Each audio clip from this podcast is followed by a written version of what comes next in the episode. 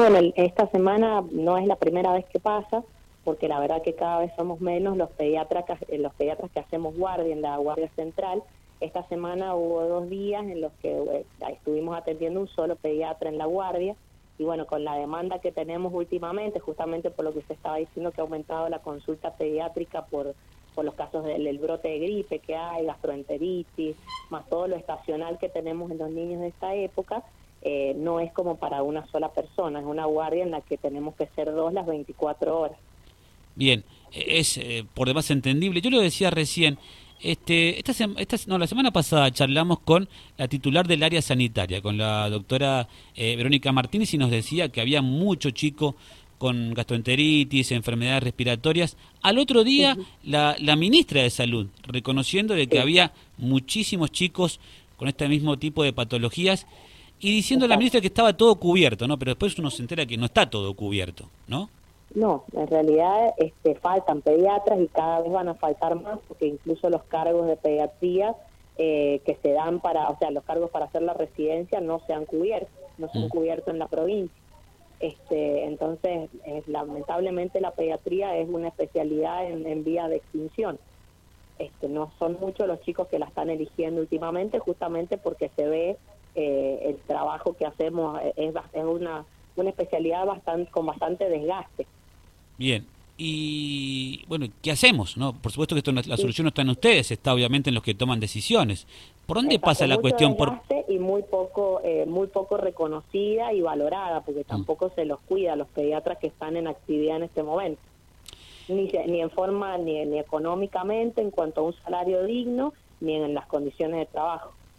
Eh, usted sabe que justamente cuando surge esta semana, y hemos charlado ya de esto varias veces con los oyentes y demás, y cada vez que surge el tema de, de, la pediatría, ¿no? Porque niñitos van a seguir haciendo toda la vida, ¿no? Este, Y los oyentes nos dicen, bueno, voy con la obra social, a la policlínica no hay pediatra, voy al español no hay pediatra, termino yendo al Chestacó y, y hay uno, ¿no? Es decir, al Chestacó van todos, el que tiene obra social, el que no tiene obra social. Es, es un problema, es un problema que lamentablemente lo venimos sosteniendo hace un montón, eh, pero que no es, no es de ahora. Eh, la parte privada no funciona como tendría que funcionar. Eh, las obras sociales no cubren lo que tendrían que cubrir. Entonces, mucha gente ha perdido incluso su obra social que antes la podía pagar y ahora con lo que han aumentado las prepagas no la puede pagar. Mm. Eh, entonces, lamentablemente, el hospital es el que absorbe toda la consulta.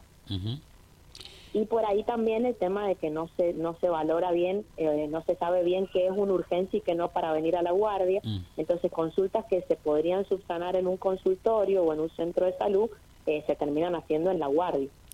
Eh, recién usted hablaba de un tema que, que, es ahí, este, que, que, genera mucha discusión, que tiene que ver con el salario, ¿no? Y, y está claro, es casi una obviedad decir que muchos de los jóvenes que, que abrazan una especialidad es un poco lo que usted decía, poco reconocido, poco remunerado. ¿No debería ser al revés? Porque digo, hay especialidades que vos conocés, no uno los conoce, este, que con una práctica ganan lo que gana un pediatra en un mes, en el Chestacó o en el Noti o, en otro hospital, ¿no? Eh, ¿No debería ser al revés? ¿no? Que yo, no sé, desde, el sentido común, ¿no? Para mí el pediatra es el que más debería ganar, porque es el que está siempre en la trinchera. Digo, un pediatra no sé cuánto ganará hoy, pero... El pediatra, el clínico, el médico de familia, el que absorbe la mayoría de las consultas, pero lamentablemente es al revés, somos los que menos cobramos el trabajo es mayor y somos los que hoy hoy escuchaba en el noticiero que la canasta básica está en 140 mil pesos. Ese es un sueldo escaso que, que, cobra un pediatra en la parte pública hoy en día. Eh, eso es, eh, estamos, o sea que en el límite de la canasta básica, incluso menos muchos de nosotros. Eh, hay una cuestión que tiene... Con años, Y con años de antigüedad, ¿no? ¿Eso es, lo que, eso, es lo que gana un pediatra hoy en el Sestacó, 140 mil pesos? Y sí, aproximadamente eso y menos también, ¿eh? Mm. Y los prestadores por ahí también menos, de acuerdo a la cantidad de guardias que hagan.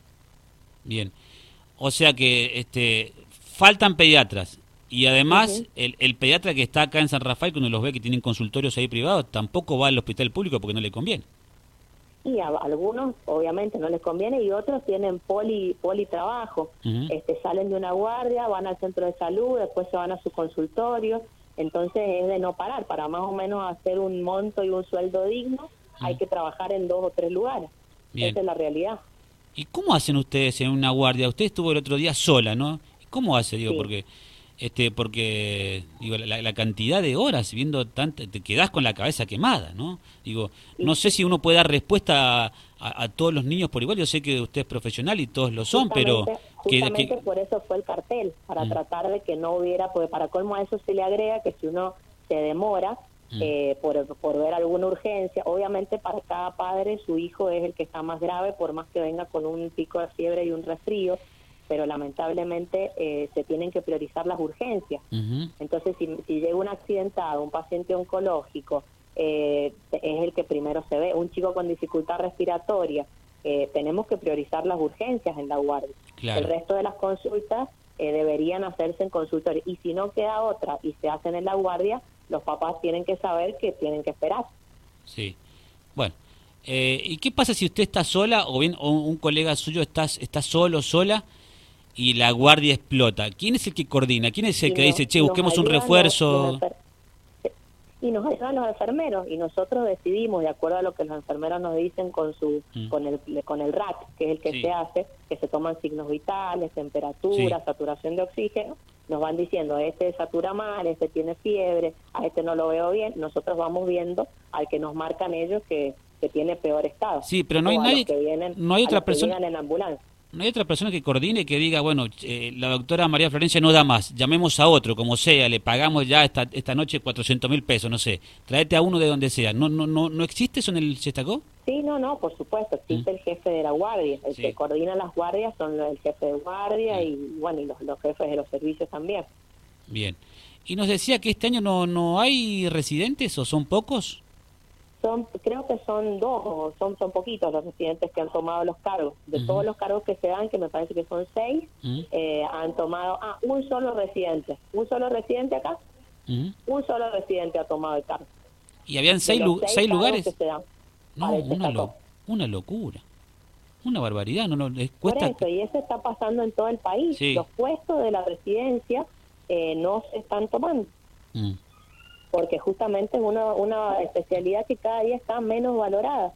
Se trabaja mucho, es mucho el riesgo que se corre eh, y no está valorada.